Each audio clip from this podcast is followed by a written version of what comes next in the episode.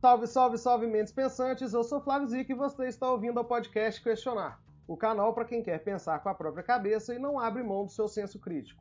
Análise e comentários de grandes obras com importância sociopolítico-cultural com um convidado diferente a cada episódio.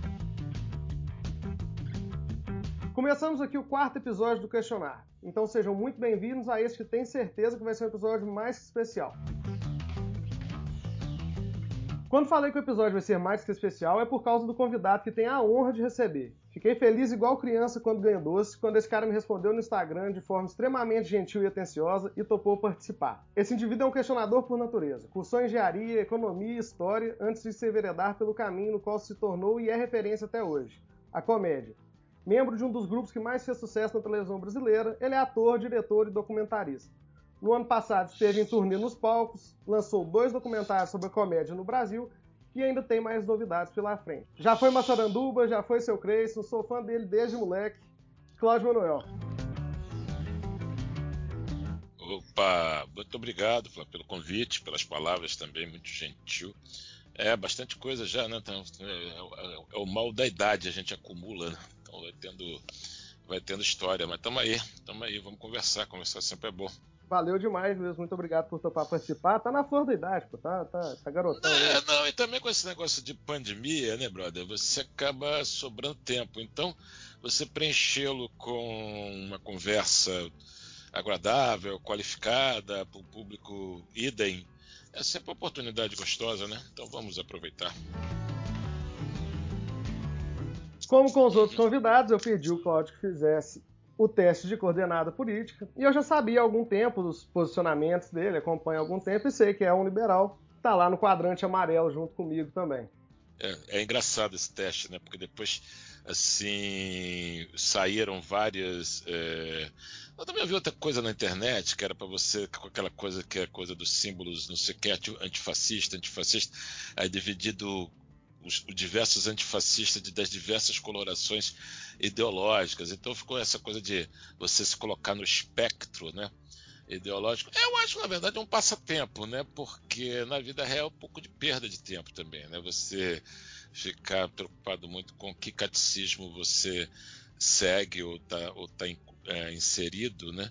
Eu acho isso para uso social, conversa, é, mesa de bar, ainda vá, mesmo que seja mesa de bar virtual. Para o dia a dia, para a vida real, isso acaba atrapalhando um pouco. Eu estou com o Melo Fernandes, que dizia as ideologias, quando ficam bem velhinhas, vão morar no Brasil. Eu acho que tem um pouco isso também. A gente a discute tardiamente coisas que já foram e não discute nunca coisas que são tardias, entendeu? Então, é, vamos lá, a vida que segue, né, brother? O que se é de fazer? É, acho eu acho que você tem toda razão. Esse, esse tipo de teste é muito mais para a gente poder ter um ponto de partida, de ideias, para poder ter papo, do que realmente, ah, não, eu sou amarelo, eu tenho que seguir isso aqui a risco. É, é, porque, é porque você chega assim, vamos lá, eu já tinha até digredido antes da gente entrar no nosso tema, no nosso assunto mais temático, porque eu já tive isso. Quando eu comecei a participar, descobri através das redes, me convidaram para umas conversas, digamos assim, numa cena liberal, as pessoas tinham uma certa sofreguidão de me perguntar que se o senhor era anarcocapitalista, se eu era libertário, não sei o quê. E essa decisão, essa necessidade né, de a pessoa te entender através de duas ou três regras que podem simplificar você na cabeça daquela pessoa, sei lá, é, é, para mim é um pouco você macaquear é, a prática do lado que você teoricamente diz não fazer parte, que é o lado da doutrina, o lado do, do, do pensar do gado, da, a ideia de que se você, você, tem que você tem que se colocar em determinado nicho. Eu acho que o indivíduo é a célula máter que eu mais gosto, que eu, eu tô aqui, eu tô em tudo basicamente porque eu sempre gostei mais do indivíduo do que do formigueiro. Mas o nicho, esses pequenos coletivos que querem toda hora te prender dentro dele, porque ah, se você se você é isso, então você não é aquilo. Quando eu acho que isso tudo é insubstancial, entendeu? O que importa hoje, por exemplo, num país como o Brasil, no momento que a gente está, é discutir por gravemente o uso do recurso público. Se a esquerda é estatocrata, que ela adora o Estado, problema dela, ela que defenda hoje privilégios, o cacete, mas você tem que discutir é isso, são isso, são os anéis, Os privilégios, os benefícios indivíduos. Você tá, porque você está pagando auxílio moradia, auxílio gasolina, cacete. Todo dia eu estava dando, conversando com um amigo que pretende ser candidato a prefeito do Rio de Janeiro. Ele falou assim: 180 mil pessoas no, no município do estado do Rio de Janeiro ficam com 75% dos impostos arrecadados. Isso, isso é o quê? É, é, é, através de esquemas de bizarros de apropriação do trabalho, né, dos outros. Então, a luta para mim é só, é só anti-escravocrata, entendeu? O resto para mim é perda de tempo. Se o camarada é social-democrata, se o camarada é, é, sei lá o quê, liberal, não sei o quê, isso só interessa a stalinista, entendeu? Eu não, como eu não sou stalinista, eu quero que se dane, entendeu? É, é, é por aí, é por aí. Bem, de, bem demais, é bem a ideia que a gente quer passar aqui no canal de a gente discutir ideias e não etiquetas, né? Que fica falando de etiqueta não faz diferença nenhuma na vida de ninguém. Vamos botar as ideias para jogo, ver o que, que as ideias somam e ver se dá para sair de alguma coisa disso. É, eu acho que as pessoas, as pessoas têm necessidade né, atávica de é, respostas simples para as coisas complexas. Dá tudo certo, respeito, mas se não tem espaço para um pouco mais de complexidade, dane-se. Eu também não vou ficar também só simplificando para os outros. Ah, você é o quê? Eu sou eu, sou eu Nicuri é o diabo, eu sou flamenguista, sou baiano, sou humorista, sou, sou eu, né? Que é o CPF eu dou, mas o resto do... mas, Então, vai lá. Bora então para nossa conversa de hoje, né? Publicado no Reino Unido em 1945, esse livro é considerado pela revista Time como um dos 100 melhores já escritos na língua inglesa, já foi traduzido para mais de 70 idiomas e é alvo até hoje de proibição em alguns países. Estou falando da Revolução dos Bichos de George Orwell. É, Cláudio, vamos aproveitar para entrar um pouquinho na vida desse escritor tão importante que foi Orwell, né? Você me contava que andou estudando ultimamente um pouco sobre ele. O que, é que você descobriu de interessante? Cara, assim, não, estudar só é um pouco pretencioso, né? Na verdade, eu acho que o Orwell sempre, sempre não, mas me atraiu há muito tempo, através até do próprio Revolução dos Bichos, que é um portal de entrada, né, para e basicamente por isso que a gente estava falando antes, você é um cara, né, é, da liberdade, tendo passado por diversos espectros, né, é, ideológicos, foi socialista, foi anarquista, mas que sempre esteve ali é, pensando, reformulando e basicamente não brigando com o que os próprios olhos viam, com o que os próprios olhos presenciaram. Eu li um livro muito bom que eu recomendo no início do ano, casualmente, por causa de férias de verão, chama Churchill é, é, Orwell, que é de um inglês, eu até vi o nome dele aqui, mas é, é, esqueci tá aqui, peraí. É, meu Deus, Thomas Ricks. Ele faz um, um, uma. como se fosse assim, um confronto, sem confronto, uma, um paralelo entre os Churchill e o Orwell, que foram contemporâneos, embora nunca se encontraram, e que através dos discursos do Orwell, dos textos do, do Churchill, aliás, ao contrário do discurso do Churchill e do texto do Orwell, tem muito essa coisa da luta pela liberdade, né? Então você tem a coisa do tanto do Churchill como escritor e como primeiro-ministro pôde lá, né, operar no teatro de guerra, decidir o futuro do, da humanidade, lutar contra né, o, o, o nazifascismo, aceitar e ver que o Stalin, embora tenha sido sócio e forne principal fornecedor de Hitler e co-invasor né, da Polônia com Hitler, é quando Hitler rompe com Stalin, vê que o Stalin era importante como aliado para derrotar um inimigo maior. E o Orwell, que não era, era um escritor também, um ótimo, um texto que foi um texto que foi evoluindo, começou meio mais jornalístico, um pouco mais folhetinesco, ele mesmo admite isso, e que também botou na mão na massa, teve na Guerra Civil Espanhola, né, combateu na Guerra Civil Espanhola, ele teve na Birmânia, que ele é um, um britânico nascido nas Índias Ocidentais, e a, a Birmania, que é Mianmar, não sei o que, ou, ou Mianmar, que é Birmania, não, sei a ordem. E lá ele também ficou muito chocado com o negócio do governo colonial, com a coisa do, do da exploração colonial, do, do, das coisas lá semi-escravocratas, raciais, a coisa do desprezo pela cultura local, aquela coisa toda. Escreveu né, um, um livro famoso dele lá, que acho que é Dias na Birmania, um negócio desse, e, e, mas todos esses livros assim, meio isso, meio jornalísticos, né? vai nisso, faz um livro sensacional que eu acho que é o melhor dele, que é o, o, o em, português é Guerra na Espanha, mas o livro é Homenagem à Catalunha, Homenagem à Catalunha, que é sobre a Guerra Civil Espanhola, que é onde caem todas as fichas dele, né? Porque ele vai lá como voluntário, ele a esposa dele na época, namorada, mulher, mina de fé, vão lá combater os, os franquistas, né? os, os monarquistas contra a república que era independente da Catalunha e que era socialista. Ele vai entra numa brigada de anarquistas, que ele é anarquista, e no meio do combate, o Stalin, lá através das suas mudanças de rumo, não sei o quê, decide que os, os, os traidores do, do PC soviéticos, não alinhados ao PC soviético, são piores que os fascistas. Isso engloba, engloba trotskista, é, outras correntes, né, inclusive os anarquistas. E a brigada do, do Orwell, é, ele, ele até ferido em combate, é dizimada pela esquerda, pelos, pelos socialistas. Ele foi enfrentar o, o inimigo, que eram os franquistas, mas é, ele perde os amigos, não para os inimigos, mas para os supostos amigos, aliados.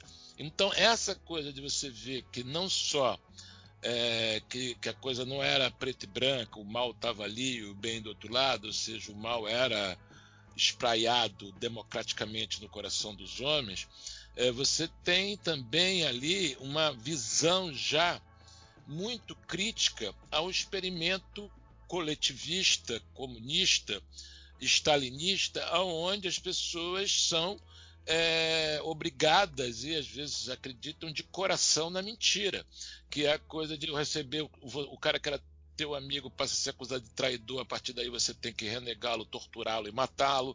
A coisa da, da, narrativa, né, transformando a realidade, amigos, inimigos, inimigos e amigos, entendeu? Logo depois vem o pacto Hitler-Stalin, né? Então você essa, essa, essa suruba ideológica que mata pessoas, né, essas utopias genocidas, ele teve ali no, no, no coração da parada. Então, e, e, você nota, quando você falou o lançamento do livro né, do Revolução dos Bichos, cara, o Revolução dos Bichos foi lançado três dias depois do fim da Segunda Guerra Mundial. Ou seja, era, era uma, uma coragem, porque o cara está fazendo uma crítica óbvia ao stalinismo, óbvia à, à União Soviética, que era aliadíssima naquele momento. Ela não só era aliada militar, como ela foi muito importante depois que passou para o lado dos aliados, que você vai em Moscou. A guerra não começa em 39, só começa em 41 em todos os monumentos, porque foi aí que o Hitler invadiu e aí eles pararam de ser sócios. Até ali, é, a Alemanha era o principal responsável pela recuperação, é, pela da economia soviética através de compra de matéria-prima e ela também organizava a indústria soviética, a industrialização soviética, em troca de fornecimento de, de tudo, minério, tudo, e muita parte das fábricas alemãs que tinham sido banidas pelo tratado de que eles foram derrotados na Primeira Guerra estavam em território russo. Então, essa parceria era enorme. Quando Hitler deu o louco e invadiu, aí obviamente virou inimigo. Mas quando acaba a Segunda Guerra, o Stalin é muito amigo, é muito brother. A Guerra Fria ainda não tinha chegado de com força. Então, além o, li o livro é meio incorreto, ele, ele, ele incomoda demais, que ele denuncia um aliado sobre coisas que muita gente já sabia. Os campos de concentração soviéticos, eles antecedem os campos de concentração nazistas em, em 20 anos. Então todo mundo já tinha denúncia de prisioneiro político, tortura, invenção de prisioneiros para poder ser mão de obra escrava, né? Tem um livro que foi relançado agora também do Solzhenitsyn, o, o Arquipélago Gulag, que fala exatamente dessa, dessa escravidão movida a prisioneiros para fazer, tocar grandes projetos de, de, de maluquices megalomaníacas, desses projetos doidos que o século XX foi profícuo. E aí você tem nessa, né, nessa, nessa questão aí é, dessa, dessa guerra ideológica, o Orwell ele sofre muito, ele cai na, na, na, patrulha ideológica, assim como outros, até no Brasil você teve Jorge Amado quando abandonou o PCB por causa do pacto Ribbentrop-Molotov, né, o, o, pacto Stalin-Hitler, e foi dizimado pela, pela aquela, essa coisa meio canalha desse espírito de corpo é, da inteligência intelectual de esquerda, e o Jorge Amado passou a ser um cara de direita, vendido, não sei o quê, porque renegou o, o, o stalinismo, e outros também sofreram disso, muitos em outras ditaduras também. E o Aurel teve um massacre é, em cima dele dessa coisa que, ah, que agora é de direita, é fascista, é o diabo, não sei o quê, inimigo do povo. O caramba foi, foi meio proscrito né, a partir um pouco desse livro, do, porque um livro é uma clara, e é um livro referência, né, não é só dos 100 do mundo, é um livro que pô, quase todo mundo, se você falar em Revolução dos Bichos, alguém conhece, nem que seja lá o, né, todos são iguais, mas uns são mais iguais que outros, é do, do Revolução dos Bichos, entendeu assim? Como também ele dá outro, né, repenique adiante, que é com 1984, que esse então vai para o imaginário mundial até hoje. Tem Big Brother. Para quem não sabe, Big Brother é uma invenção de George Orwell. Né? Uma coisa muito. Eu achei muito interessante essa parte é, de pegar para ler falando o tanto que ele se sentia incomodado de viver na Inglaterra sem poder criticar o stalinismo, vendo todas as atrocidades que estavam acontecendo. E o cara que tinha uma, uma base de jornalista, né? Só que ele não chegou a ver essa virada, né? Que nem você acabou de falar. Hoje em dia, quem não sabe o que é a Revolução dos Bichos, né? Pelo menos alguma referência. E isso se deu justamente no momento que se vira a chavinha, o comunismo passa a ser demonizado e o próprio Estados Unidos adota o livro do Orwell como propaganda anticomunista, né? Né. E você tem também uma história muito interessante, tanto do Revolução dos Bichos quanto de 1984, quando cai o muro. Você tem vários relatos, inclusive do daquele, como é o nome dele? É, é, o Ravel, que foi presidente da Tchecoslováquia, da, da República Tcheca, do Condor, que eram os caras que tinham vivido ali a resistência do, ao, ao, ao, ao, comunismo, na época da Cortina de Ferro, de várias nacionalidades que idolatravam esses livros, que eram livros que se rolavam clandestinamente. Se você fosse pego com um livro desse, tu ia em cana, ia fuzilado, ia para Sibéria, o diabo e como eles ficavam impressionados como o Orwell ele descrevia a sociedade totalitária e principalmente alguns ambientes físicos mesmo, principalmente no 1984. Então, os caras falavam assim que a, a, a, cor das paredes das repartições públicas, alguns tipos de slogan, alguns tipos de, de, publicidade que o Estado soviético fazia, e ele nunca foi lá. Entendeu? Ele, ele intuiu isso tudo a partir da, da, do contato que ele teve com o autoritarismo, que mais do que só é, é, mandar prender ou, ou, censurar ou te proibir de coisas, te restringir, ele inventa uma realidade, as pessoas são.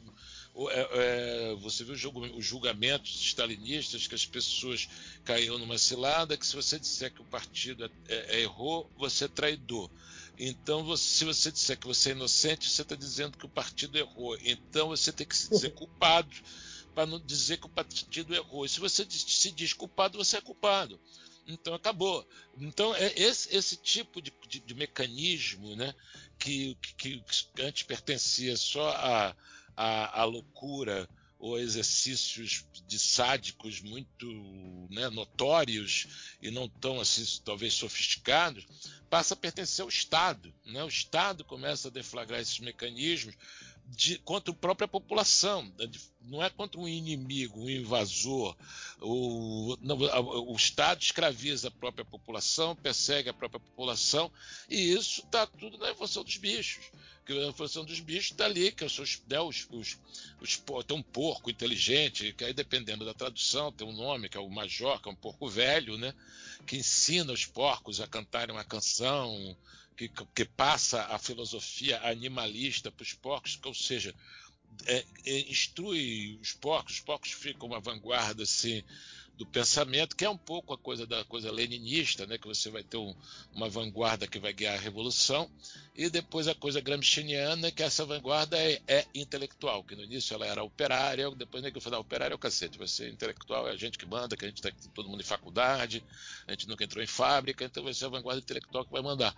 E os porcos são um pouco isso, eles são os instruídos, não sei o quê. Quando o, o, o velho morre, o Napoleão e o outro, que é, não me lembro o nome, que toma o poder, eles começam a radicalizar o negócio e é bem isso, é o Lenin morre, e aí fica a disputa do Stalin com o Trotsky, o, o Trotsky, que eu acho que é o Garganta, que é o cara que é bom orador. Bola de neve. Hein? É o Bola de Neve. O Bola de Neve. Aí o Trotsky, aí um cai na, em desgraça e passa a ser traidor, e aí você tem né, o, os, os, mandamentos lá, né, que é tudo de quatro pernas é bom, tudo de duas pernas é mal, aí depois eles ensinam as ovelhas que são mais burras, que é mais, um negócio mais simples de comunicação, é quatro pernas bom, duas pernas mal, depois no final os porcos já estão andando em duas pernas, aí é, duas pernas é melhor. Então tem toda essa coisa do desde a propaganda até da falsificação da realidade, da opressão e principalmente, que é o mais importante, a má distribuição dos recursos, né? Que obviamente essa vanguarda que toma conta, ela passa a ser a nova elite, ela passa a ser os, os novos czares, que passam a ter os, os donos dos palácios, do, das riquezas, para essa gente não tem fome, né? Então, para essa gente não, para esses porcos. Né? Mas aí, então é, é, bem assim, hoje a gente fala, né? Assim, é, parece até uma coisa assim um pouco peça infantil, um pouco tati-bitati, né? Ele Pô, tenta ser assim... o mais fácil de ler possível, né? Ele quer mandar aquela mensagem para o maior Sim, número mas, de pessoas. Mas, mas, mas, mas aí você a gente tem que ver também que esse livro tem quase 80 anos, né, de coisa. Então assim, ele tem, ele foi de 1945, ele é lançado no, assim, é feito durante a Segunda Guerra Mundial, onde como é que você você podia a, a questão entre, por exemplo, a, a, esquerda e a direita ocidental no Brasil é, era contra, se pronunciava contra Churchill, porque Churchill era imperialismo britânico, a Revolução Russa era, é, era a nova esperança, era o proletariado, era o, era o que viria para redimir todas as injustiças e o cacete. Tá tudo certo, mas quando, quando você vê o pacto com Hitler, já dá uma decepcionada nessa galera. Quando o, o Stalin volta de novo para os braços do, né, dos aliados, e é, e é importante né, na vitória contra o nazismo, pô, quando acaba a guerra, tá Pô, tá todo mundo ali nesse minuto que sai o livro, todo mundo é amigão, cara. Todo mundo tá. Ninguém tá preocupado em denunciar o autoritarismo, os presos políticos, a, a, coisa que a União Soviética começou a guerra comendo, engolindo a Polônia junto com Hitler, e acaba a guerra comendo todo o espólio ali, já sai antes, ninguém não tinha nem assinado tratado, já tinha pego Bulgária, Romênia, babá, já sai pegando tudo para poder quando e acabando com o episódio do muro, né? E depois até com a invasão de Praga. Então, aquela coisa toda que ainda não tinha começado, né? Essa coisa da Guerra Fria não tinha começado. Então, cara, não é uma coisa você hoje achar que é uma coisa, né, que é só de, de fácil comunicação, né? Era, mas também, mas era de uma, uma coragem e de, uma, de um posicionamento, porque era muito contra a maré. Você tava Ele literalmente coloca a vida em risco, né? Você está muito sozinho nesse momento. A coisa da denúncia à União Soviética já existiam denunciantes intelectuais, gente mais honesta intelectualmente, que não tinha se curvado à propaganda, porque todo mundo que criticava era, amigo do, do, do, imperialismo, mas já tinha denúncias de muito tempo, né? Mas essa foi uma das mais impactantes, embora, entendeu? Ela foi impactante ao longo do tempo também, porque ela foi no início meio proscrita, como eu já falei, entendeu? Assim, porque ele, ele, a coisa explodiu muito mais nele do que para as vendas, para o público, para o sucesso. Ele passou a ter uma pecha de de, de traíra, de fascista, de direitista. Quando o Orwell ele começa, né, assim, a gente nem falou disso, que é um livro dele que é muito interessante e irregular também, que ele é muito jovem, que é o, quando ele vai fazer aquela. Ele é um dos caras que inventam quase o jornalismo né, romanceado verdade, que chama de jornalismo gonzo, não sei o quê, que ele faz os dias de miséria dele, que ele vai para Paris e Londres e vive como mendigo, literalmente, né, como tendo que dormir em abrigos, comer em sopão e dormindo na rua, e é mendigo em Londres e Paris, e, pra, e escreve um livro ou para escrever um livro sobre isso. Aí que ele ganha uma certa notoriedade, uma certa visibilidade no mundo literário. Aí depois ele emplaca lá o, Dias da Birmânia, que são as reflexões dele quando ele ficou lá na Birmânia. Depois o livro lá da Catalunha.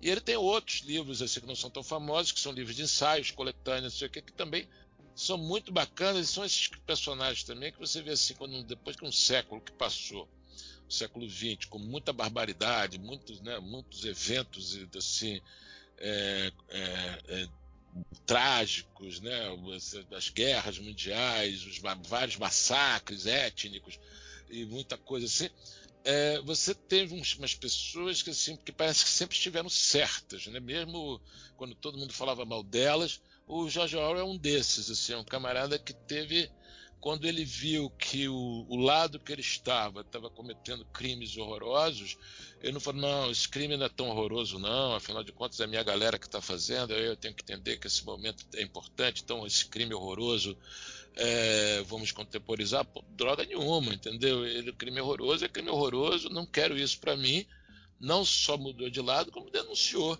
entendeu? Isso não foi para qualquer um não, entendeu? É um cara, um, um grande cara desse século, e é um grande cara isso, da liberdade, entendeu? Assim, se você for fazer um panteão esculpir o rosto na, na montanha desses caras que defenderam a humanidade e, e, e, pagaram por isso, né? Tem até disse, pô, o cara morreu com 46 anos, foi baleado, o cacete foi macho pra caramba, corajoso pra caramba. Então quando você pegar uns caras desses que você pega assim que, pô, Churchill é um, George Orwell é outro, entendeu? George Orwell é outro. Então é, é sempre tá, assim, importante estar tá falando de um cabra desse, né?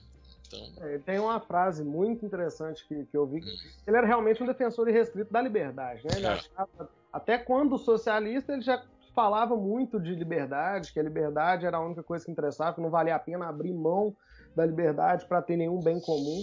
E aí ele fala que liberdade é o direito de dizer às pessoas o que elas não querem ouvir.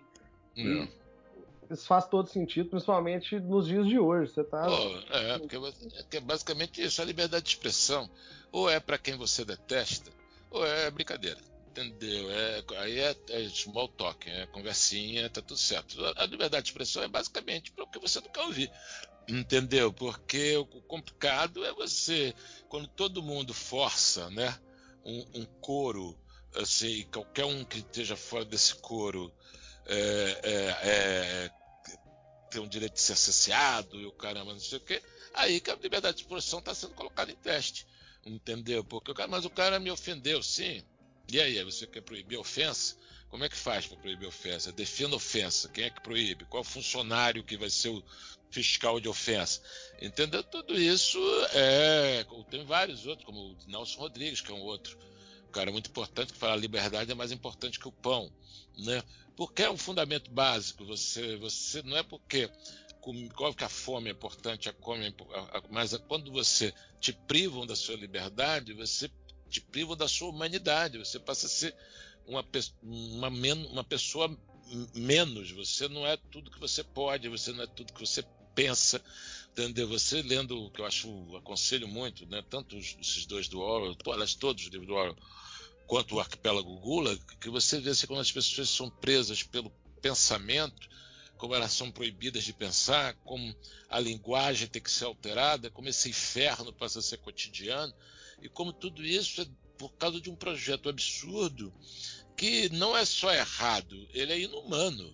Ele odeia o ser humano, ele quer que o ser humano seja algo que esteja compartimentado e programado por quem? Por alguém de fora que está comandando, porque isso não é espontâneo. Isso sempre existirá uma autoridade que terá um cargo, que será chamada, que será idolatrada, que terá um, né, passeatas em nome dela e organismos em nome dela, impostos né, para sustentá-la. E, e, e, isso é o, o inimigo, né? Isso é o, por isso que eu acho que é, é sempre importante estar falando dessa galera aí que foi é, combatente, né? Foi corajosa, foi premonitória, foi basicamente alerta e foi honesta. Falou do que viu, não dourou pílula, não ficou presa a dogmas, a crenças, acreditou no que estava vendo, não ficou contemporizando. Não, mas veja bem, né? Inimigo comum, os fins ficam meios e outras né, canalices do gênero que, sobre, sobre as quais quase todos, todos os genocídios estão assentados. Né? Então, é por aí. Uma coisa que eu acho engraçada é que os totalitários eles nunca têm coragem de admitir que não gostam da liberdade. Né? Eles sempre maqueiam isso de alguma forma e tentam reforçar a fábula de que liberdade é divisível, né? Que a gente consegue separar a liberdade em várias liberdades diferentes e que ó, essa aqui eu vou te conceder, mas essa aqui não dá, porque para o bem comum, né, para a gente ter aqui condição de seguir a, a ideia maior, não dá para essa liberdade ser sua, vou ter que controlar esse aspecto da sua vida.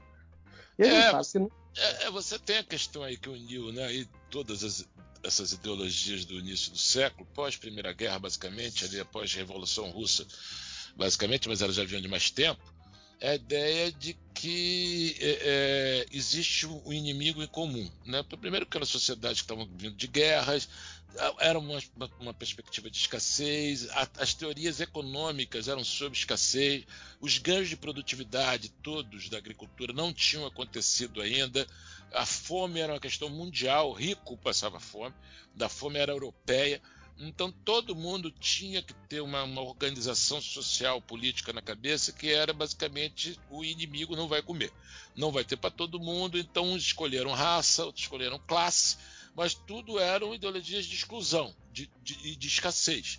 Então, então obviamente, né, eu sempre falo isso, a, a, o discurso da tolerância, que hoje é praticamente um consenso, todo mundo quer, mesmo os intolerantes querem tolerância, ele, ele é totalmente fruto da abundância, entendeu? Ele só veio depois que a humanidade se afogou de lixo. Porque quando estava morrendo de fome, não tem tolerância. A tolerância também com geladeira cheia. Entendeu? Então, o, o, o que acontece com, com, com essas pessoas aí, voltando à literatura, e que hoje é, é, importante a gente ter essa questão aí da liberdade de expressão dos dois lados, que, por exemplo, a gente teve é, vários exemplos recentes de, de, camadas incomodadíssimas de como alguém está, expressou não sei o quê. Por exemplo, o episódio do vídeo do MASP, do cara nu na frente da criança, não sei o quê. Quando você vídeo, vê o vídeo, as pessoas que estão lá não tem ninguém chateado. Quer dizer, chateado foi quem viu o vídeo, mas não esteve lá. Essa possibilidade de você se chatear com algo que você nem foi, você não, não poderia ser recente na humanidade, com vídeo, com satélite, está ficando cada vez mais comezinha, porque isso é cada vez mais fácil, é cotidiano, está no seu celular, o cacete. Então, as pessoas hoje, elas têm essa possibilidade de, de se incomodarem com várias, diversas mil coisas e ferramentas para expressar isso. Entendeu? É por exemplo, teve ontem está tendo um desafio no Facebook de para as pessoas falarem uma lista de discos para poder animar a quarentena, seus discos inesquecíveis. Um camarada postou um disco da, do caceta da gente de 1989 chamado Preto com Buraco no Meio, que teria várias letras que na época a gente era nosso DNA, coisa da provocação, da, da pegada, não sei o que. Era maravilhoso. E aí, que é um clássico da, da, para mim, do, do, da música de humor brasileira, tem várias participações, tem um dream team de músicos no, no, disco. É um disco muito bem feito, com vários hits. Duas músicas tocaram para burro, foram primeiro lugar na parada. 31 anos depois, o camarada, citando esse disco como um dos inesquecíveis da vida dele, teve o, o, perfil bloqueado por ódio e tolerância, não sei o quê. Então você tem aí e depois aí ele, aí ele pediu pinico, tirou umas letras, não sei o que, conseguiu liberar o post, não sei o que.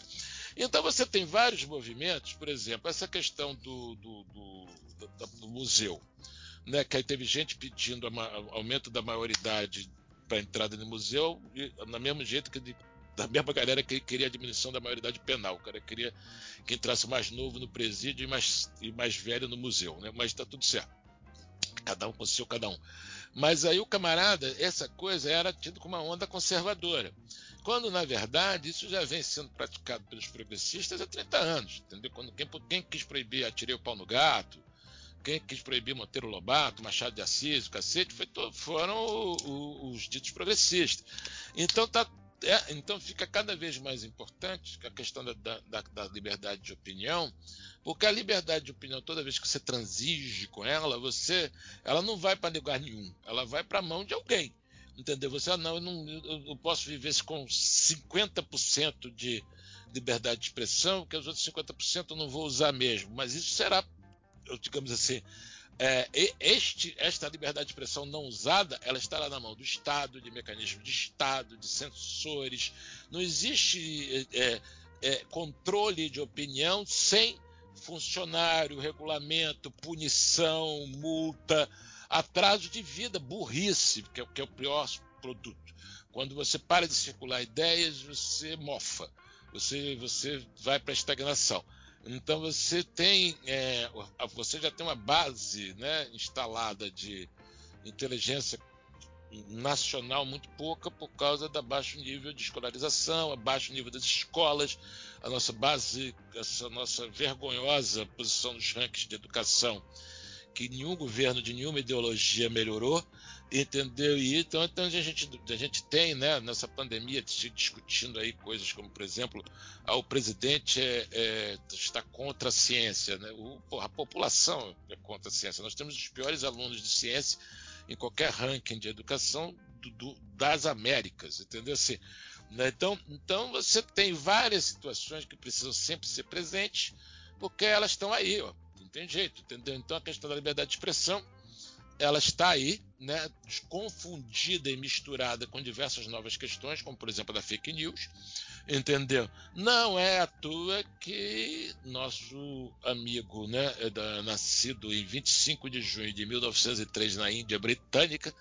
e morto em 21 de janeiro de 50, fez 70 anos a morte dele esse ano, continua bombando, continua presente, continua atual, continua valendo a pena conversar, continua valendo a pena ser lido. Quem não leu George Orwell, mas já ouviu falar, leia, porque sempre terá coisas muito interessantes, inteligentes e pertinentes para conhecer. Com certeza. Com você. Tanto que é o único, tanto que é o único, é, é, o único autor que vai ser trabalhado duas vezes nessa nossa primeira temporada aqui. Falando de Revolução dos Bichos, você, e 1984 já está scheduled aí para frente, para frente, nós vamos falar sobre é, isso. É, que é obrigatório também, né? Com certeza. E é extremamente atual, né? Quando você olha para tem... 1984, você acha que eles pegaram a receita de bolo e copiaram lá. É, porque você tem, tirando as, digamos assim, as, as discussões sobre coisas que saíram, nasceram com o livro, tipo, por exemplo, Big Brother, por exemplo, Nove Língua, né? Essa coisa, de, essa coisa, várias passagens do, do, do livro, é, não, não só elas, é, digamos assim, explicam, ajudam a entender, como elas foram incorporadas, entendeu? Essa coisa de você é verdade, mentira, é, mentira, é verdade. Então você pode falar o que você quiser, porque vai ter gente que vai acreditar, então vai ter gente que vai acreditar, vai repicar. Repicando vai, vira repetição, virou repetição, é verdade. Entendeu? Então você tem. Você tem hoje, porra, presidentes da República vivendo disso, fazendo isso. Presidentes de países poderosíssimos fazendo isso. Então você tem cada vez mais. 1984, botando. Tá na veia. A, a, a, revolução dos bichos, ela tá na, ainda, digamos assim, na veia, porque toda vez que você vê os tais dos movimentos revolucionários ou dos movimentos populistas, você vai se identificar, claro, que é sempre a galera que vai mudando de discurso. Você está tendo agora, o cara que se elegeu dizendo que não ia ter reeleição, que não ia fazer isso, que não vou fazer aquilo, não vou fazer aquilo outro, depois faz tudinho. Então, você tem essa, essa repetição, é, tanto com, com, com, nos momentos revolucionários, né, que não são tão cotidianos, quanto nos movimentos cotidianos da, da demagogia, que são, então, são, são diários. Então você tem muito, muito do, do, do, do, do Animal Farm, ou, que é sensacional, Portugal tem três títulos do livro, que é O Porco Triunfante, o, triunfo, o Triunfo dos Porcos e A Quinta dos Animais. Então, o, o, em relação ao Porco Triunfante, também tem toda a pertinência, né, velho? Você, você pega assim, aqui do lado, né, Venezuela, Cuba, tá tudo aí daí, tudo os caras têm lá de vivem com fome, se alimentam de slogan, né? Então tá tudo tá tudo ainda aí, entendeu? É verdade. Para azar nosso. Uhum. Diga. É, vamos começar a contar um pouco, diretamente a história agora, vamos contar ela rapidinho aqui pro pessoal. É, a, gente começa, a gente começa com o Sr. Jones, o proprietário da fazenda, está encerrando mais um dia ali, só que tem uma movimentação acontecendo. Né? Os animais estão se reunindo, vai rolar uma assembleia e justamente o major, que a gente falou, o porco, um dos mais velhos, mais influentes da fazenda, vai dar uma palestra que ele quer contar sobre um sonho que ele teve, onde os animais eram todos livres da tirania dos humanos, controlavam suas próprias vidas, os homens eram inimigos e os animais eram todos camaradas e iguais entre si. Isso aí começa o que eu, que eu, eu divido o livro em três fases. É o que leva a revolução, o início da realidade do governo e depois ele realmente passando para a tirania total e, e, as fases são bem divididas pelo óleo. Então eles começam quatro pernas bons, duas pernas ruins, né, que você tinha comentado já até para facilitar para as ovelhas. Bandeira, hino, todos símbolos muito fortes, né, se baseando nisso. E os sete mandamentos. 1. Um, qualquer coisa que ande sobre duas pernas é inimigo. 2. Qualquer coisa que ande sobre quatro pernas ou tenha asas é amigo. 3. Nenhum animal usará roupas. 4. Nenhum animal dormirá em cama. 5. Nenhum animal beberá álcool. 6. Nenhum animal matará outro animal. E 7. Todos os animais são iguais.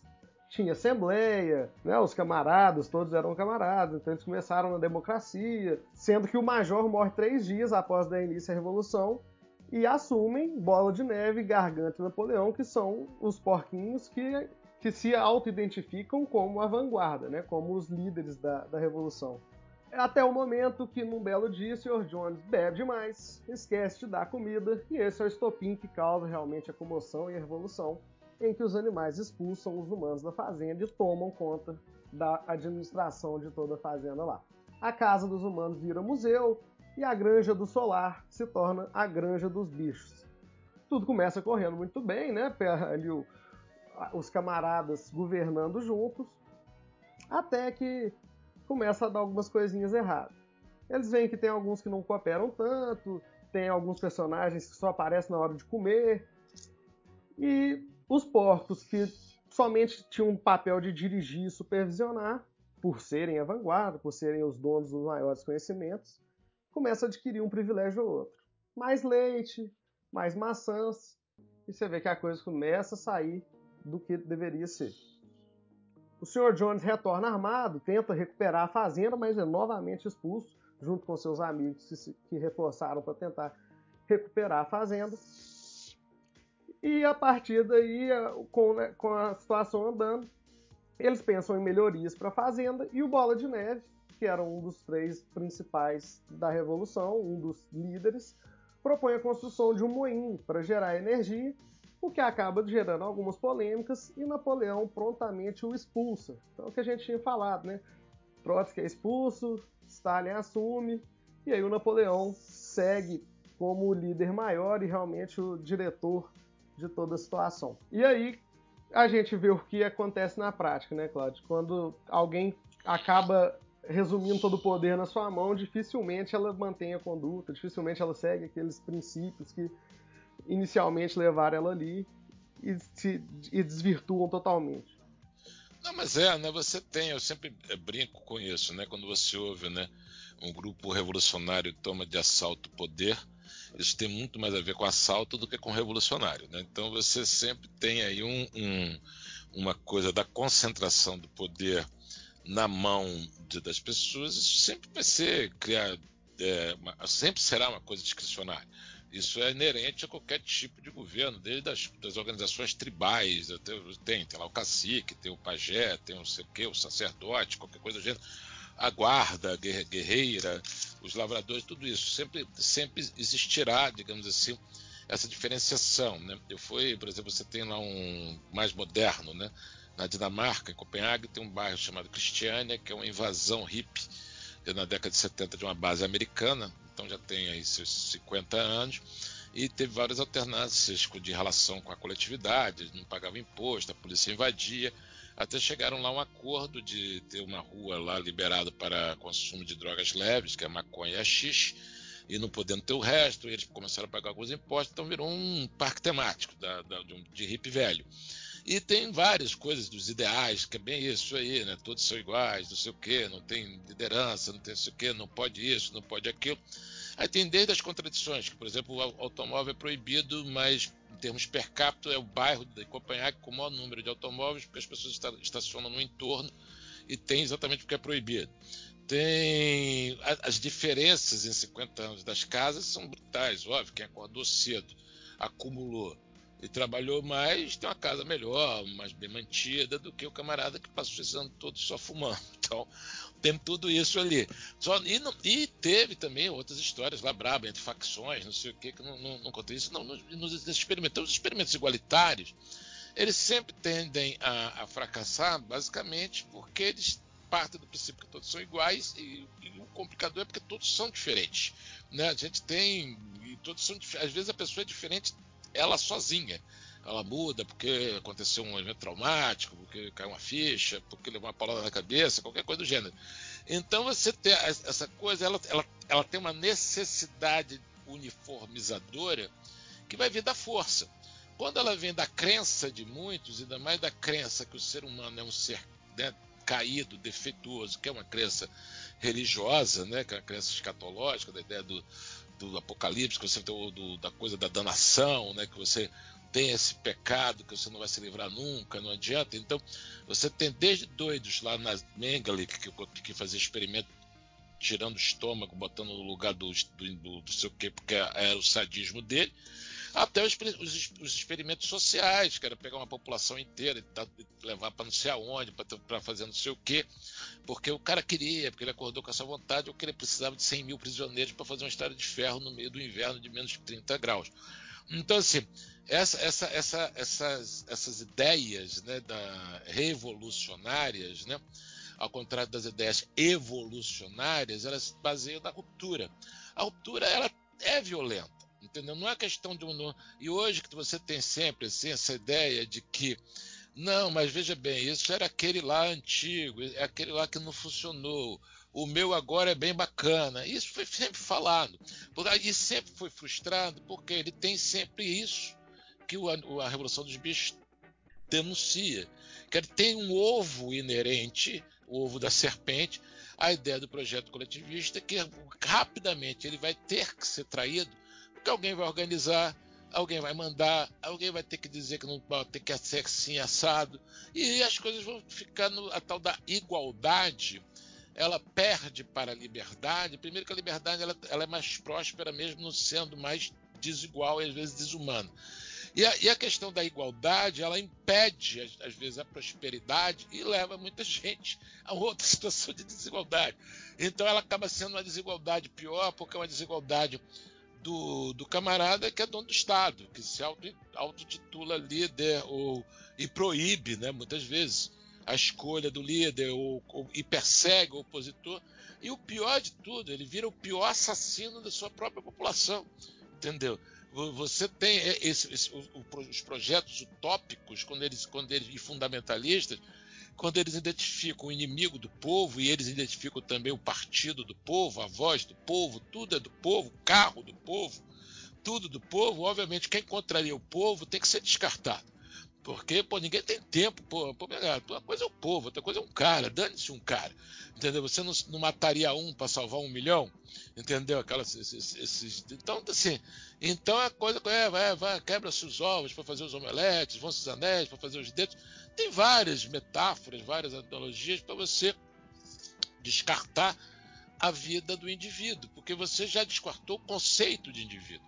Quando você descartou o conceito, aquilo ali não existe mais, aquilo ali não tem mais é, conteúdo. Então, azar dele, que desapareça. Desaparece é um número. É um, aí o cara bota lá na canetada, no café da manhã, a partir de agora, é, os caras que nasceram na Chechênia são traidores da pátria. Aí você prender 300 mil chechenos, porque você precisa daquela que vai morrer 30% no transporte, 50% não é tudo contado, é tudo contabilizado. Os caras contabilizavam a morte em nome de um futuro radiante, de uma vida. E o pior ainda, e contando com o silêncio através dos mecanismos que estão aí, tanto na Revolução do Bicho quanto no 1984. E estamos vendo hoje aí. Você vê, tem uma galera aí que não vê nem que, que, que ladrão roubava, nem que maluco, e acha que maluco que, que, ignorante é perigoso é manso.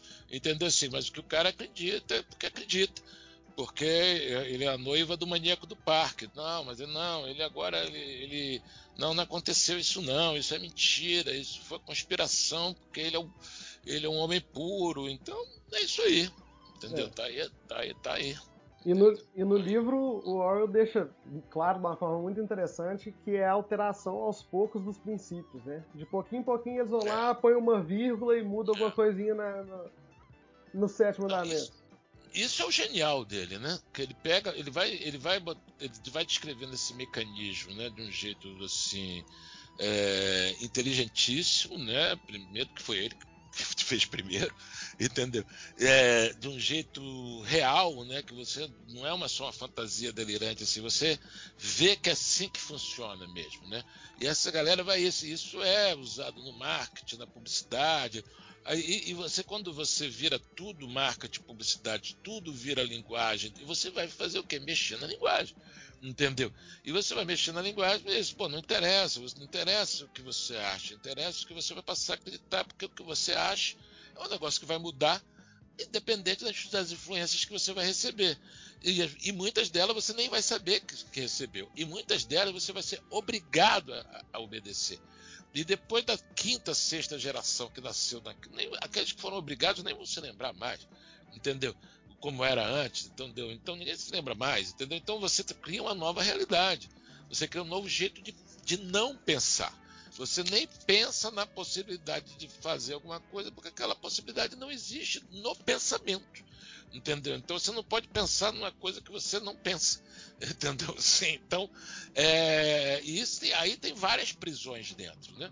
Que você tem essa prisão em primeira, né, que você se policia, depois a prisão de quem está em torno, de quem não pode te ouvir, aí depois a pessoa que não pode que ouviu falar de você no segundo é, estágio, entendeu? Aí você tem assim, de novo, Solzhenitsyn foi preso lá com 18, 19 anos, com cartas trocadas no front com um amigo lá, não sei aonde, não sei o que, longe, na guerra.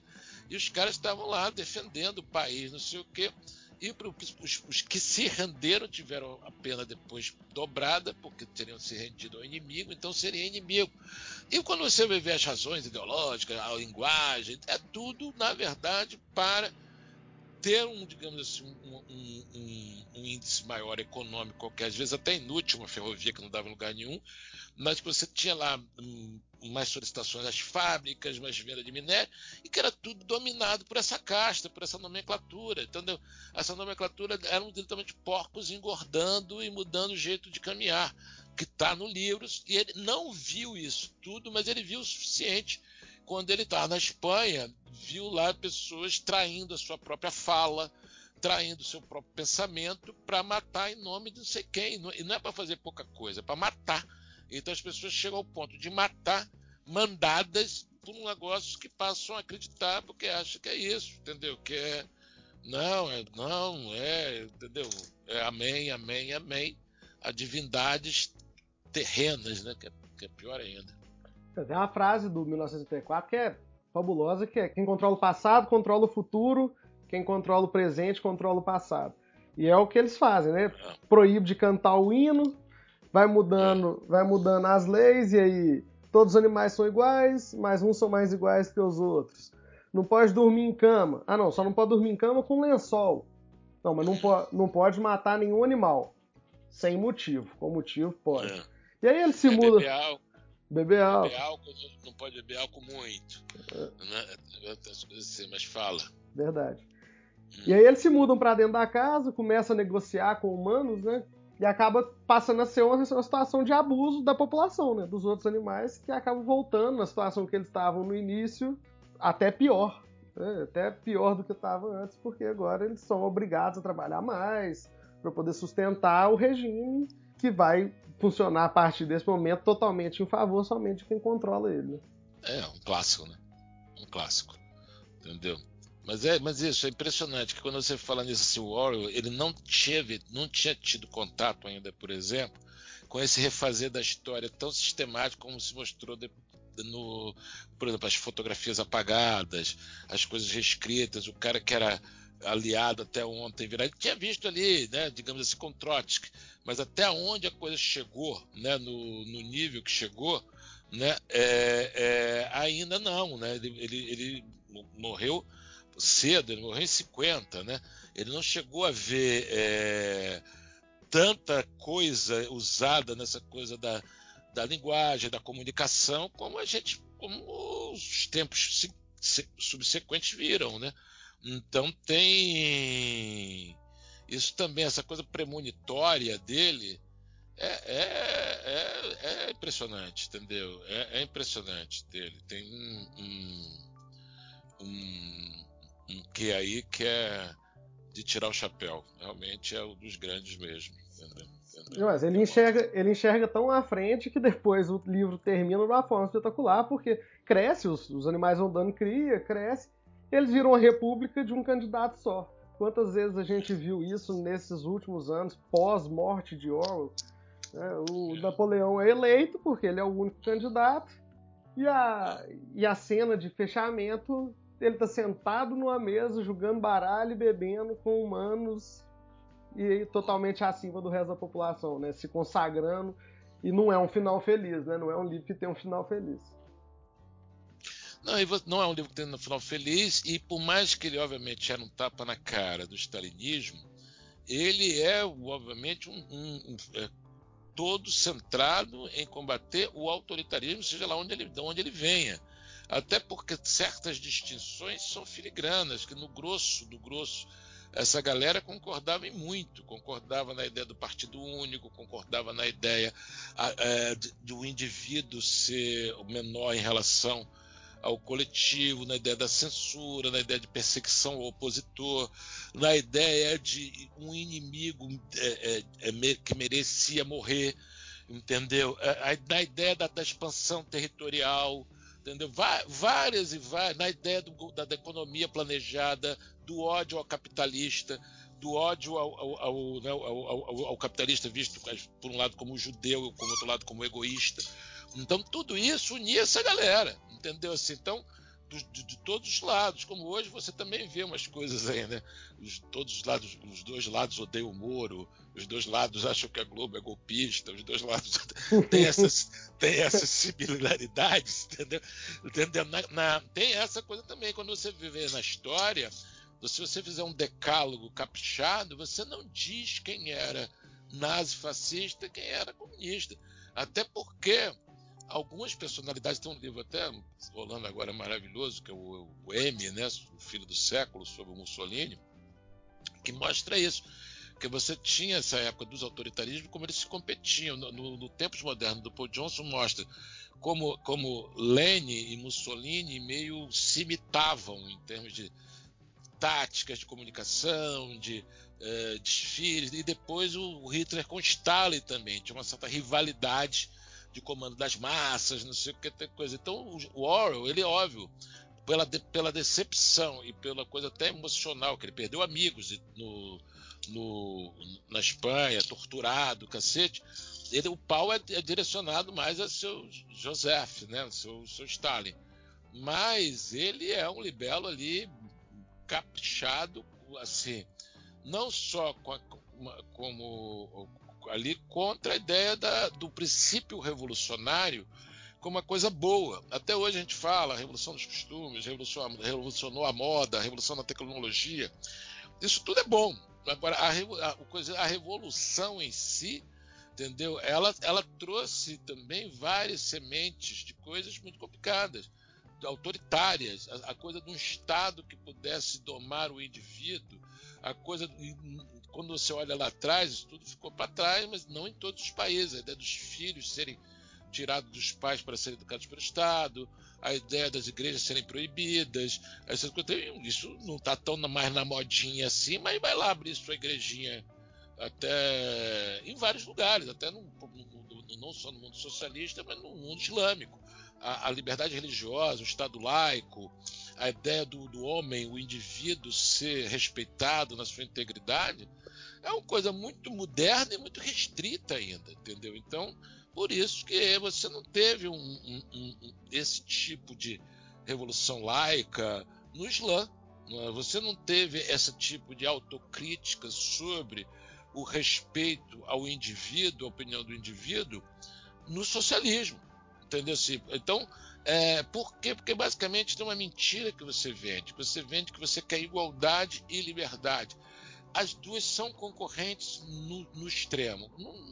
talvez não num dia a dia, no cotidiano normal, mas conceitualmente são, porque se você, se você é a favor da igualdade, você não pode admitir dar liberdade, por exemplo, ao cara que seja mais capaz, que seja mais bonito, que seja mais esperto, que seja que, que, que seja mais forte, porque todos têm que ser iguais, entendeu? E é o passo que se você dá, digamos assim, é, é, liberdade a esse tipo de, de desigualdade de talentos, obviamente que você não vai só vai ter uma igualdade muito forçada, muito autoritária. Então você tem aí esse confronto que é do ser humano, entendeu? O ser humano até o final dos tempos vai ficar discutindo isso, não tem, não, tem problema, desde que se discuta isso, não que se obrigue, né, dessa forma, né, assim, falsamente planejada, porque é um plano que fadado a dar errado. Para continuar valendo, ele tem que ser fraudado, dito que ah, não, não é a mesma coisa, não. Agora ele vem pintado de rosa. Não, não é a mesma coisa, não.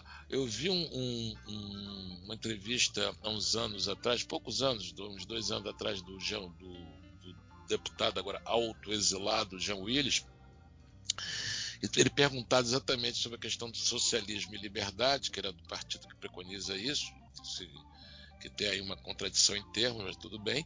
Aí que ele falou, não, que o socialismo que eu defendia era o de liberdade, porque não do que não tinha nenhum compromisso com o antigo, que matou gente, fuzilou, não sei o que, mas, mas assim, não, que ele foi perguntado sobre a questão de Cuba ter fuzilado homossexuais aí ou, ou perseguido, ou preso homossexuais.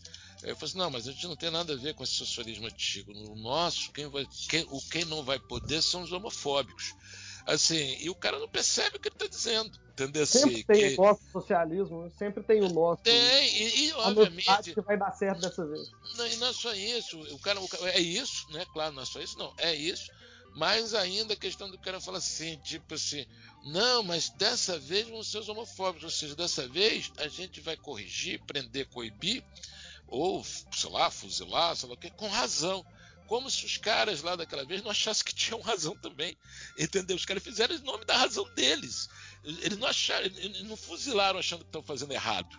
Eles fuzilaram achando que estão fazendo certo. Aliás, o último fuzilamento de, em Cuba foi aprovado até aqui por, né, por gente bacana do nosso, do nosso, da nossa elite cultural exatamente em nome disso, porque tem que ver a situação, Cuba está em guerra contra o imperialismo, então os inimigos do povo, esse caô todo. Então, e, e, e, e isso tá né, na obra do Orwell, não é nem no, nos livros, no, no, na obra dele. Ele chega, ele, ele dá uma guinada ideológica para não dar uma guinada de espinha, para não ter que quebrar por dentro, para não ter que dar esse contorcionismo que essa galera faz com a maior tranquilidade, que é em nome da devoção, em nome de uma, de, de uma, de uma coisa religiosa, entendeu? O camarada não vai trair Jesus na cruz, então ele morre com aquela ideia de que não, não, veja bem, não, Marx foi distorcido, não, Marx escreve no Manifesto Comunista com Engels o partido único, a ideia do partido como representante do, do único do povo, ou seja, o dissidente vai para a Sibéria, tá, tá, tá, tá, tá ali, tá, tá dito ali, entendeu? Então não tem esses. Quem disse é, as coisas há 70 anos atrás e as coisas que disse procedem, mais ainda, estão do lado é, do, do bem da humanidade, foi o Orwell. Entendeu? Quem, quem preconizou ali a, a denúncia da, da utopia e não a utopia, porque a utopia, de novo, ela precisa às vezes ser implantada a ferro e fogo. Porque quem não quer utopia, como é que faz? Entendeu? Então ela tem que ser implantada a ferro e fogo. Aí, aí a ferro e fogo é tão utopia assim? Para essa galera era, entendeu? Para essa galera era. As, as, diferenças do messianismo são muito poucas. Né? O Roberto Campos que falava isso, né? Que o, que o socialismo era o pior das utopias porque as religiões proibiam a vida melhor para você pós-morte, depois que você morresse, né? O socialismo só para as futuras gerações, né? Você, você, você nem, nem, morto você se beneficia dela. Então assim, então é, é, e por isso que eles matavam tanto, entendeu? Assim, e mataram tanto, e mataram fácil, entendeu? Assim, você tem de novo na Pelocula de gente que pegou 15 anos de cadeia por, quebrando pedra na Sibéria, morrendo porque botou uma xícara de café em cima do jornal e tinha um retrato de Stalin embaixo ninguém denunciou. Então, então isso foi utopia de muita gente. Você chega nesse ano que teve o, o, o Oscar, que ninguém lembra mais desse ano, que esse ano acabou, e, as, e o Brasil teve a honra de concorrer a mãe da, da nossa cineasta lá, que, que, concorreu com a sua narrativa, né, e, e uma narrativa bem nove língua, por sinal, é, deu entrevistas dizendo que ela gostaria de ser chamada pelo nome dela em chinês, porque é uma homenagem a Mao Tse-tung. Porra, se a mulher falasse que ela, o nome dela era Adolfa, em homenagem a não sei o que, ela pegava mal pra caramba. Pô, Mao Tse-tung foi um assassino da história, né, velho? E ainda, tá, ainda tem gente que acha pop a camiseta, porque o Andy Orwell fez lá o, a serigrafia, não sei o que, BBB. Mas é, é complicado, né, Brado? É, é, complicado porque essas coisas, tem coisa que, graças a Deus, perdeu o prestígio, né? A galera lá do nazistinha tá, é, é ridiculamente ninguém, muito pouca gente, graças a Deus, mas a galera que é, esteve do outro espectro da, da ideologia da história e que é, matou por muito pouco muita gente, entendeu? Por, por paranoia, em nome de sei lá o que, de nada que existiu, de nada que fosse factível, foi uma, um, foi o maior genocídio da história da humanidade. Então a gente não sabe assim, tipo, você vê umas pessoas falando assim, não, porque eu, ah, eu sou socialista, não sei o que. Até quando eu não escuto o que, é que as pessoas são. Para mim, a pessoa pode ser flamenguista, corintiano, socialista, o que ela quiser. Mas, assim, dá vontade de se perguntar. Você já leu história, né? Sabe do que você está falando, né? Você sabe o que, que é as utopias. Utopia é uma palavra bonita até hoje. Utopia é uma das coisas mais perigosas. Utopia matou talvez mais, mais do que vírus, entendeu? E, e, e é uma, uma coisa que está ainda zero quilômetro, entendeu? É, ideologia, eu quero uma para viver, ideologia você quer uma para matar, entendeu? Ideologia é licença para matar, velho, entendeu? Na história da humanidade é isso, mas isso tudo tem prestígio, entendeu? Então você tem que estar tá atento, porque o inimigo é ardiloso, mas é isso. Verdade. Eu, uma informação muito interessante que eu vi é, quando eu estava lendo sobre o livro mais profundamente é que ele teve a ideia de escrever esse livro num dia, num insight que ele teve, percebendo que homens dominam animais, porque apesar de não ter a força bruta maior que a deles, a gente tem capacidade de dominar eles pela, pelas ideias, né? Vamos dizer assim. Pelo que seria a inteligência, né? Digamos Exatamente. assim. É que, é que, que aquele o Harari, né? Que escreveu o Sapiens, que, o Homo Sapiens, que é um livraço, por sinal, e ele fala no, no, no Homo Deus, que é o, o, livro seguinte dele, que é a coisa do homem se colocar como, né, como que vai mudar a vida, a longevidade, não sei o quê, que é a coisa do, da supremacia que você tem sobre os animais, alegando que você tem direito sobre eles porque você tem mais inteligência, você já, já vai perder essa supremacia para a inteligência artificial. Esse, esse argumento não vai servir a não ser vai servir para a inteligência artificial dizendo que você vai poder ser gado deles porque eles são mais inteligentes, entendeu? então, e é um pouco que vai virando ainda um, você está virando um gado metafórico, né? Controlado por algoritmos, por coisas que, que é uma inteligência artificial produzida por humanos, né? Mas que a coisa vai, mas isso é outra conversa, muito longa, muito, muito é, longa, com certeza, com certeza. Mas é isso, acho que é por isso que a ideia que a gente. Né, que eu, que eu tô trazendo aqui é isso, a gente poder questionar e revivar essa vontade de pensar por si mesmo, para não ter que ter esse tipo de figura messiânica que pensa por você e que te dá a verdade, simplesmente pra você absorver e falar, tá bom, é isso, tô dentro. É um trabalho hercúleo, né? Nobre, necessário, mas hercúleo. Você tem assim vários lugares, né, onde tem um pensamento hegemônico, a universidade, não, universidade não, não toda a universidade, não todas, mas você tem dificuldade, você tem assim autores assim, minha mulher foi é economista competente, trabalha em grandes empresas, não sei o que, blá, blá, blá, blá. Minha mulher fez um curso de economia, ela não leu Mises, ela não, não, não, não leu Hayek, não leu. Por quê? Porque isso não existia. Entendeu? Então não é questão de marxismo cultural, guerra cultural. A guerra cultural nunca existiu porque não tinha um outro lado para guerrear. Entendeu? Isso, não, isso, isso é, não, não, não é questão disso, é questão que não é plural, nunca foi plural. Ele está cada vez, cada vez sendo cada vez mais sectário. Entendeu? Você hoje, você, o, o inimigo hoje está muito mais nichado. Você tem a, a, a lésbica negra que não fala com a lésbica branca a lésbica, a lésbica negra gorda que não fala com a lésbica negra magra, entendeu? Se você tem vários sectarismos, né, que vão dificultando cada vez mais o livre pensar e a ideia de, disso. Você, o camarada, assim, antigamente só o censor poderia dizer que você não pode falar. Hoje o negócio do lugar de fala é de todo mundo gente bem, gente bacana, entendeu? Eu não estou dizendo que não exista o lugar de fala, eu estou dizendo que não deveria existir o lugar de não fala. Se o camarada tem mais propriedade a falar daquilo, porque ele viveu, estudou, não sei o que, tudo certo.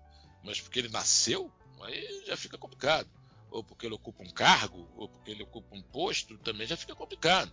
Entendeu? Então você tem vários conceitos aí que vão dançando, então para mim tudo bem, obviamente que tem alcances modestos, a gente não pode pensar que vai mudar o mundo, mas antes que o mundo mude de vez ao ponto que você não possa falar disso, trocar ideias sobre isso, a gente tem que aproveitar para falar disso e trocar ideias sobre isso, porque tem uma coisa assim de maravilhas, a gente não pode ser né, o retrógrado, por isso que eu falo isso, para mim tem um reacionarismo nessas coisas dos, dos, anos 60, do século XIX, que as pessoas não saem daí dessa herança marxista, dessa coisa revolucionária, que para mim é uma ideia reacionária no sentido de você não evoluir, você não ver como as coisas mudam, como o mercado tem respostas melhores à competição, as coisas do sentido, a, a, a, o, o, o, não é à toa que a tal pauta, pauta progressista só foi execuível em lugares de livre mercado nas, nos lugares de economia planejada, homossexuais foram perseguidos, mulheres não tiveram o mesmo, a mesma oportunidade que tem, por exemplo, numa sociedade da Europa Ocidental, do Canadá, dos Estados Unidos, da Austrália, o que for. Então você tem aí umas questões de é, dogmas né, ideológicas, não sei o quê, que estão sempre aí e que a gente tem que ter essa discussão sobre isso porque, caramba, a gente vai ter um mundo agora muito mais complicado, né? um mundo muito menos assim, é, como é que se fala, colaboracionista, você vai ter mais dificuldade de, de viajar, você já tem um, um, país que sempre foi meio isolado, agora está perigando ser mais, entendeu? Você tem é, questões aí de direitos que você tem que ficar atento, porque o Estado vai. As pessoas vão precisar mais do Estado, então o Estado vai poder mais, porque quem paga manda, entendeu? E aqui no Brasil quem paga nunca foi o, o, o contribuinte, tanto que o nome se chama contribuinte, parece que o cara contribui, não é taxpayer, né? pagador de imposto.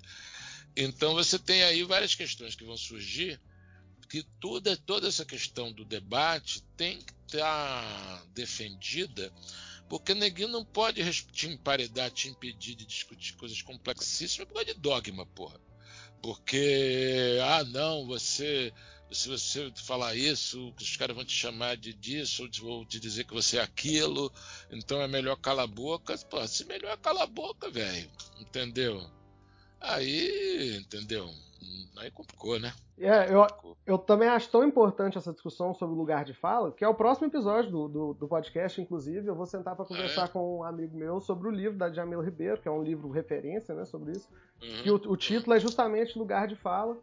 É, que a gente, eu quero explorar um pouco isso. É, podemos ou não trabalhar esses assuntos? É, ter empatia e conversar é, não dá? É, não, é, entendeu? Então... Eu acho isso. Eu acho assim, você vai conversar, você, vamos lá, você vai falar de aborto, você fala de estupro, não sei o quê, na boa, eu acho, você tem muito mais ouvir de mulheres do que do que por quê? Porque as pessoas passaram por essas experiências, que as pessoas têm uma coisa disso, têm uma visão psicológica disso diferente que a gente tem. Você tem muito a aprender com isso, mas mesmo que seja para falar burrice, você tem o direito de fala.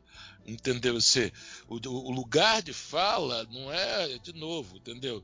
Eu não, não acho que tem que desmerecer quem tem propriedade. Tem que desmerecer quem quer tornar impróprio a fala. Entendeu? Entendeu? A, a, fala pode ser contestada, ela pode ser burra, ela, ela, ela só não pode ser impeditiva da outra fala. Entendeu? Assim, esse, isso que para mim é o, o, o, a questão, entendeu? A questão, entendeu? Assim, é, tem várias coisas aí que começam a ficar complicadas, porque o problema é que as pessoas não veem que quando elas querem impedir alguém que de falar, não é que elas só vão purificar o discurso, elas só vão ser ouvidas por aquelas pessoas que já as ouvem. Entendeu? É, as pessoas não vão prestar, prestar tanta atenção assim. Vai ser um discurso de grupo, um discurso de grupelho, que seja, se você quer o grupo, você quer fazer sucesso no seu grupo, você quer ser líder daquele grupo, quer ter sua autoestima, sua carreira, seu patrimônio, sua vida sexual, não tem a menor ideia, todos os ganhos possíveis porque você está atuando bem para o seu grupo, seja. Agora, quando você exige que só seu grupo fale, o seu, só seu grupo vai ouvir. Não é só isso. Entendeu? Para mim, está tudo certo. Então, partindo para o fim aqui, eu quero aproveitar já para convidar todo mundo para poder ah, escutar o questionário nas principais plataformas de podcast, está disponível no Spotify, está disponível na Apple, na Google Podcasts. É, para seguir a gente lá no Instagram, no questionar.podcast e no, no Twitter, no arroba questionarpod. Agradecer demais, Cláudio, sua participação. Foi um papo sensacional. Muito, muito, muito obrigado mesmo por ter tirado esse tempinho. Nem você falou, né? É, pandemia, sobrando um tempinho a mais, dá pra gente tirar um tempo e bater um papo. Muito, muito obrigado. Valeu demais por participar. Vai engrandecer demais o projeto. Eu já era seu fã, agora sou mil vezes mais ainda. Pô, muito obrigado a você, Flávio, pelo, pelo convite, pela, né, pela conversa agradável, por provocar a conversa, né? A gente acaba revivendo, reavivando essa coisa, e principalmente pelo projeto, né? Que é um projeto legal. Acho bacana você discutir, conversar sobre livros, sobre autores, sobre ideias, sobre o momento. É um bom pretexto para uma boa conversa. Então você está de parabéns, tomara que só cresça. E eu que agradeço a, a oportunidade e a sua boa ideia de fazer isso aí. Valeu. Conte comigo quando quiser. Valeu demais, vou contar mesmo, te chamo de novo pra gente conversar qualquer dia desse. Muito obrigado a você também que está nos ouvindo aí, que ficou com a gente até agora. E esse foi o quarto episódio do Questionar Podcast. Valeu, grande abraço, até a próxima.